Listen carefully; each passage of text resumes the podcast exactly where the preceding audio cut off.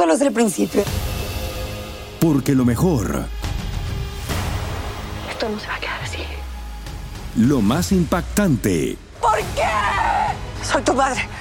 Esta mujer me robó. Por favor, abre tus ojos. Está por venir en. ¿Entendiste? Tu vida es mi vida. De lunes a viernes a las 8 por Univisión.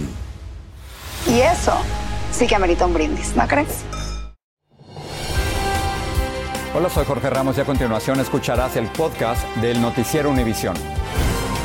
El programa de noticias de mayor impacto en la comunidad hispana de Estados Unidos.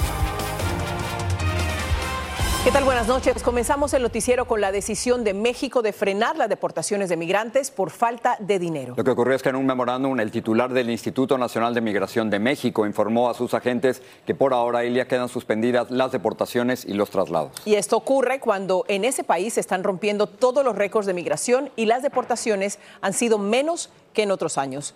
Jessica Cermeño tiene más. Hace medio año, Jefferson Vega y su familia llegaron a Juchitán, Oaxaca, en el sur de México, y sin planearlo encontraron un hogar.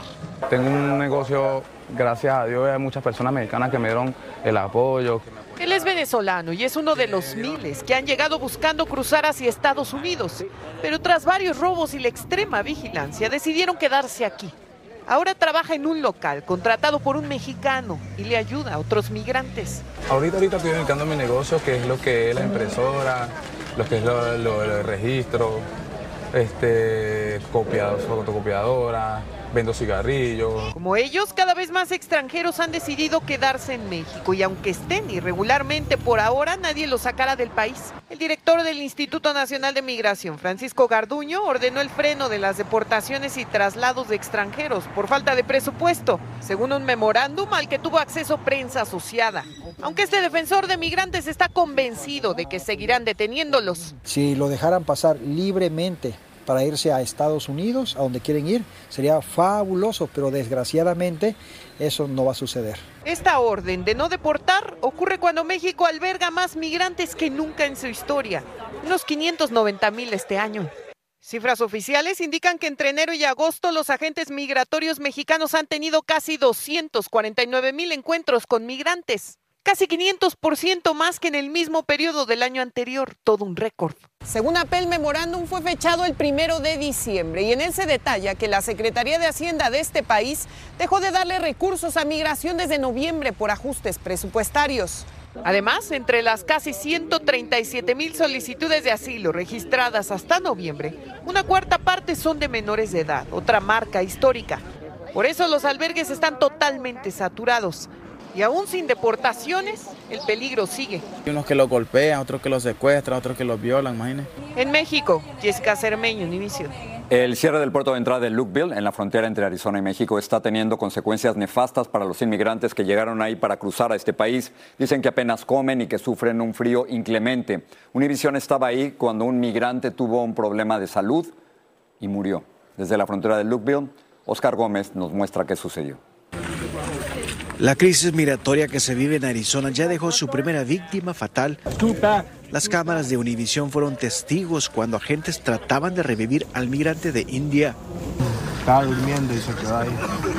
Y como que estaba así, botando baba. Pum.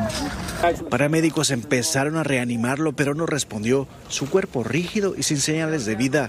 Los socorristas hicieron lo que estuvo a su alcance, pero no lograron revivirlo. Después de varios minutos se lo llevaron en una camioneta. Migrantes hispanos quedaron aterrados al ver morir al hombre. Puede ser hipotermia porque el frío es demasiado fuerte.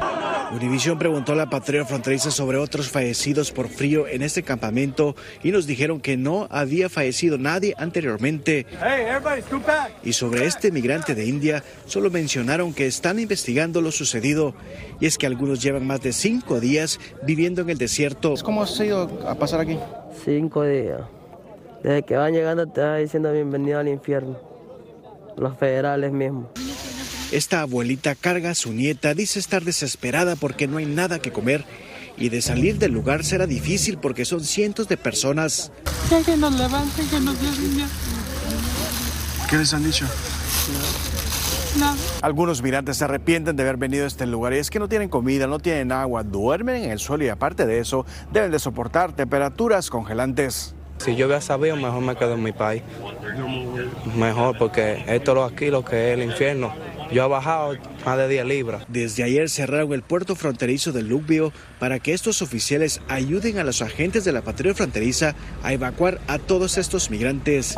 En la frontera de Lubio, Arizona, Oscar Gómez, Univisión. En una noticia relacionada, legisladores republicanos están condicionando la ayuda para Ucrania y para Israel a la aprobación de medidas que restrinjan el asilo y mejoren la seguridad en la frontera. Algunos demócratas también están exigiendo que se le impongan condiciones a la ayuda para Israel. Claudia Uceda está siguiendo esta noticia y nos acompaña desde Washington. Cuéntanos, Claudia.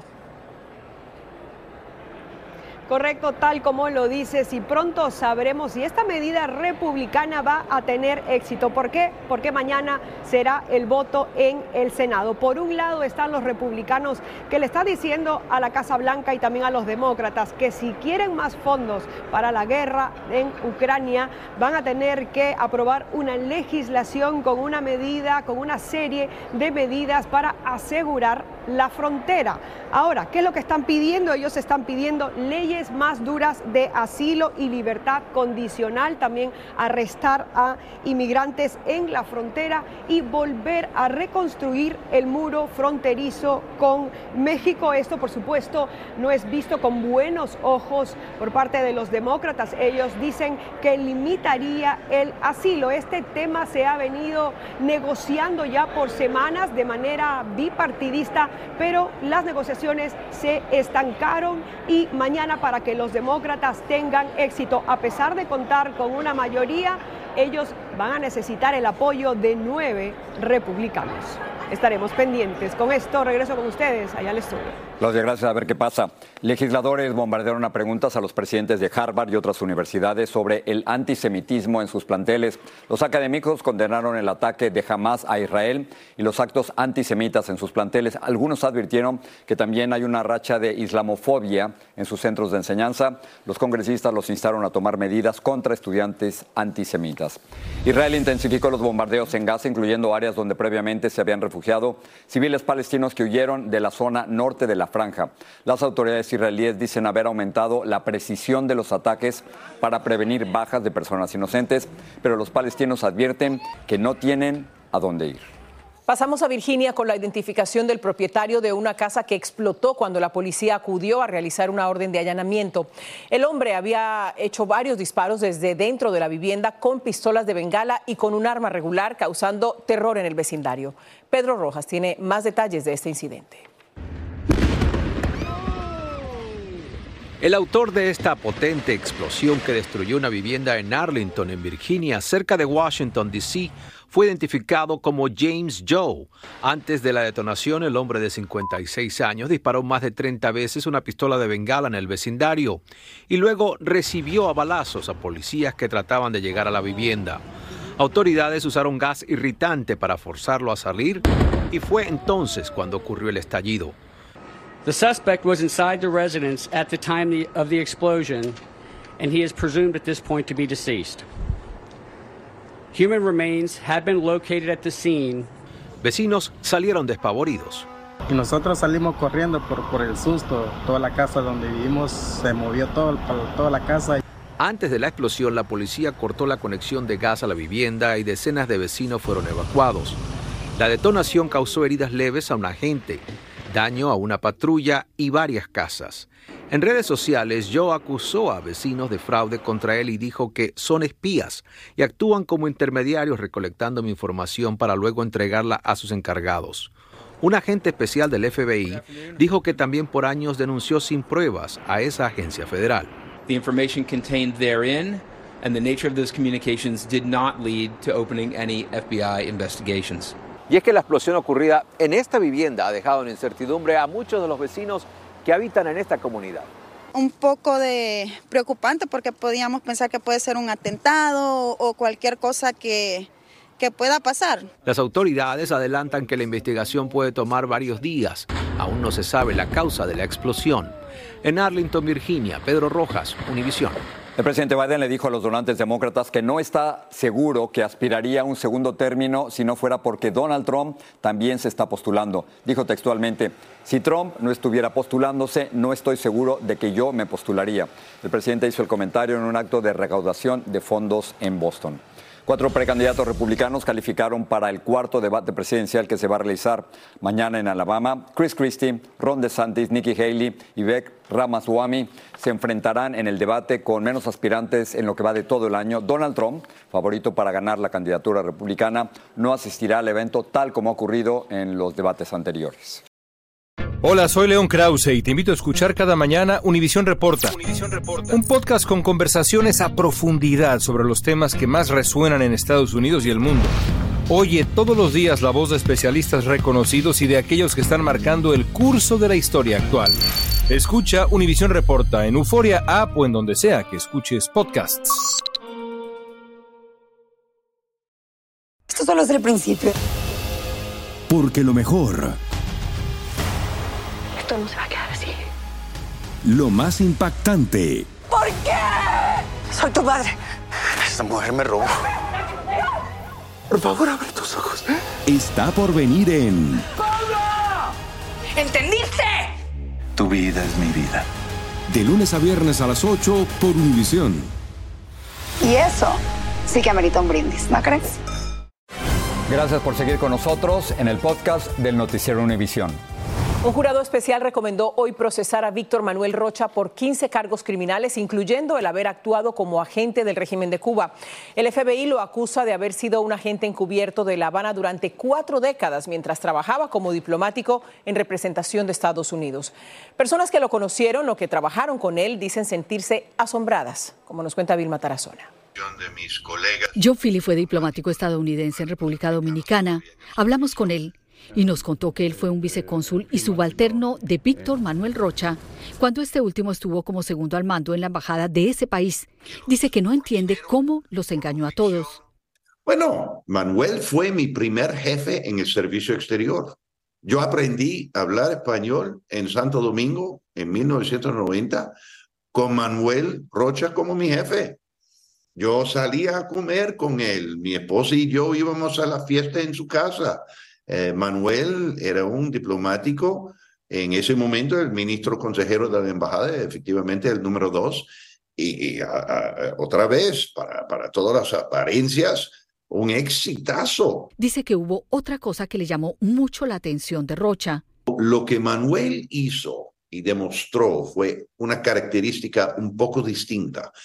Manuel hablaba mucho del dinero.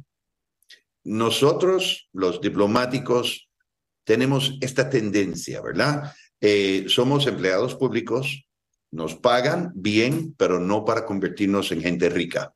y asegura que nunca le cuadró cuando de repente Víctor Manuel Rocha se volvió ultratrompista.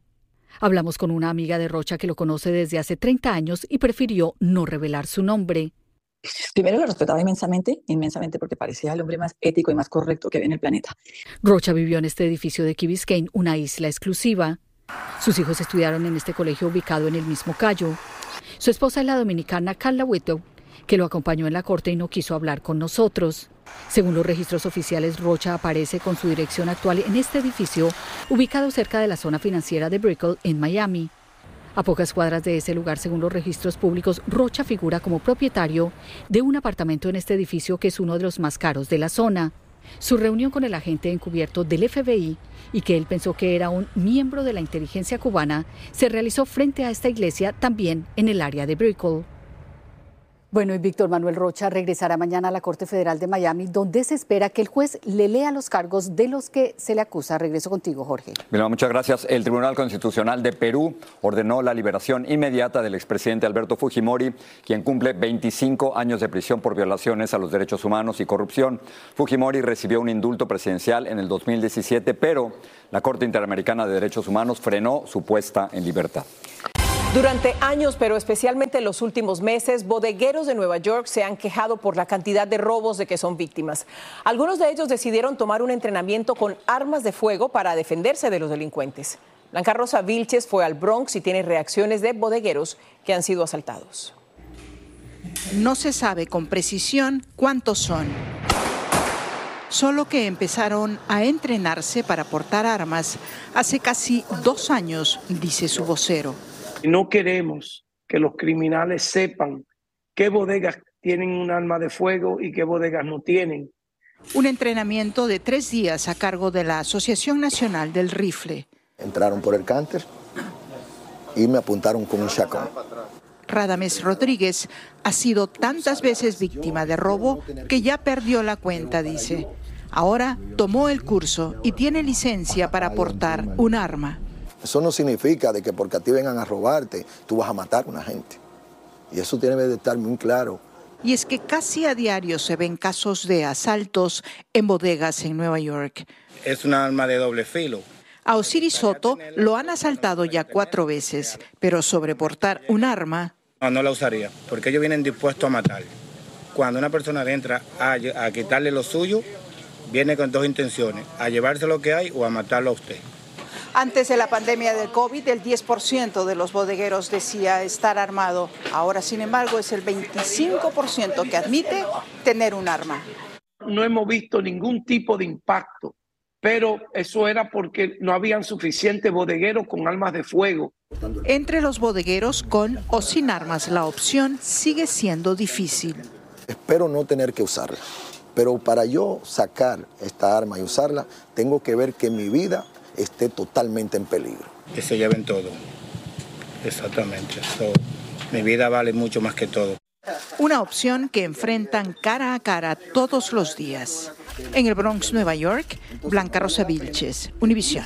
La ciudad de Celaya, en Guanajuato, México, fue escenario de una protesta para exigir justicia por el asesinato de cinco estudiantes de medicina. Fuentes cercanas a la investigación dijeron que el crimen podría estar relacionado con una red de drogas en las escuelas, pero los universitarios aseguran que las víctimas solo eran estudiantes. Alejandro Madrigal está en Celaya. José Eduardo Ortega. Con un pase de lista honraron a los cinco estudiantes de medicina de la Universidad Latina de México asesinados en Celaya, Guanajuato, este fin de semana cuando regresaban de una fiesta. Estamos hartos de sobrevivir, queremos vivir, queremos entregarles un título de egresados a nuestros padres no un acta de defunción a nuestros nombres. La comunidad universitaria tomó las calles no solo con tristeza e indignación, sino con valentía para exigir paz y seguridad. En esta ciudad, la sexta más violenta de México. Pues sentimos mucho coraje que hayan permitido que sucediera esto porque no es la primera vez y los cinco lobos que faltan hoy no son los únicos estudiantes que faltan en Celaya. El propio rector de la Universidad Latina, Carlos Telles, se sumó a las protestas para honrar a los hermanos Fabián y Virgilio Orozco, a su primo Pedro Mateos, así como Brian Amoles y Eduardo Freire, jóvenes que según versiones de la autoridad estarían ligados con la venta de drogas. Pues mal hecho, no es así. Son estudiantes talentosos eh, próximos a graduarse. Los jóvenes llegaron a este Palacio Municipal de Celaya para entregar el pliego petitorio que fue directamente recibido por el presidente municipal y el secretario de gobierno y se comprometieron a que cada mes tendrán una reunión. Las peticiones de los universitarios son esclarecimiento de los hechos, justicia y castigo a los responsables, seguridad y que se deje de criminalizar a los estudiantes. Esta zona es disputada por el cártel de Santa Rosa de Lima y el cártel Jalisco, y por esta lucha los jóvenes se sienten vulnerables y dicen que les harán falta cinco futuros doctores cuya misión era salvar vidas. Estoy muy enojada, estoy triste, estoy como que tengo muchos sentimientos encontrados, entonces solamente quiero como gritar. Los estudiantes fueron despedidos en espera de darles el último adiós. En Celaya, Guanajuato, Alejandro Madrigal, Univisión. A Emma Coronel le modificaron las condiciones para seguir en libertad. Por orden de un juez, la esposa del Chapo Guzmán tendrá que someterse a registros en cualquier momento. Es decir, está obligada a permitir que registren su casa, documentos, computadoras y celulares y además tiene que autorizar que revisen el estado de sus finanzas. La cadena de farmacias CVS dijo que cambiará la fórmula de fijar los precios de los medicamentos mediante un proceso más sencillo y transparente. Dijo que el programa CVS Advantage, que se implementará el próximo año, no aumentará, sino que más bien bajará los precios a consumidores, a empresas y a aseguradoras. Lionel Messi cierra este 2023 como atleta del año según la revista Time y lo obtuvo por inspirar al Inter de Miami a ganar el primer trofeo de su historia. Messi es el primer futbolista individual en lograr esta distinción y superó en la votación al legendario basquetbolista LeBron James. Hoy estuve en la cancha, es la cancha de Messi. La cancha, el mejor, sin duda alguna. Sin duda. Vamos a hablarles ahora, Jorge, de un intruso que llega cada noche a muchas alcobas matrimoniales. Se trata de el ronquido.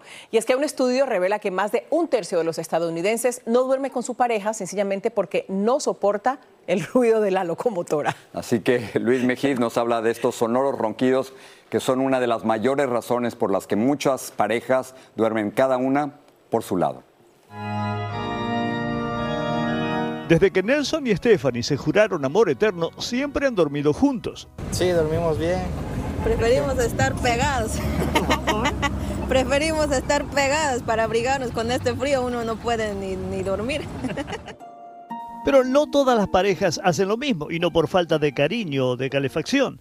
Una reciente encuesta de la Academia Estadounidense de Medicina del Sueño revela que más de una de cada tres parejas duerme en cuartos separados para descansar mejor. Imagínese usted durmiendo al lado de una persona que es un león en la cama, pero es un león porque ronca como una locomotora y esa persona no lo deja dormir a uno o tiene respiración eh, irregular y algunas veces para de respirar, como los que tienen apnea. Eso es sumamente estresante para la relación. Los especialistas dicen que para algunas parejas el dormir separados es la única forma de garantizarse una buena noche. Hay personas que viven continuamente dándole un golpe a la pareja para que se acomode, para que deje de roncar y eso es terrible. El bienestar de la pareja es importante para la salud, pero también lo es el dormir bien. Casi la mitad de los estadounidenses no duerme las 7 u 8 horas recomendadas por noche y el cuerpo nos pasa la cuenta. Lo más importante es que la pareja debe comenzar de una manera de una manera activa a sincronizar su sueño y a sus hábitos.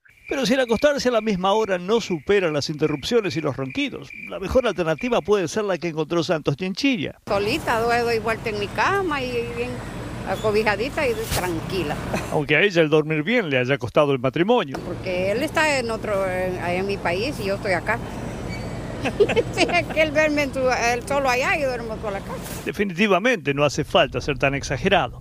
En San Francisco, Luis Mejid, Univisión. Sin comentarios, next. Sincronizado no hay problema. Ahí está. Así termina el episodio de hoy del podcast del Noticiero Univisión. Como siempre, gracias por escucharnos.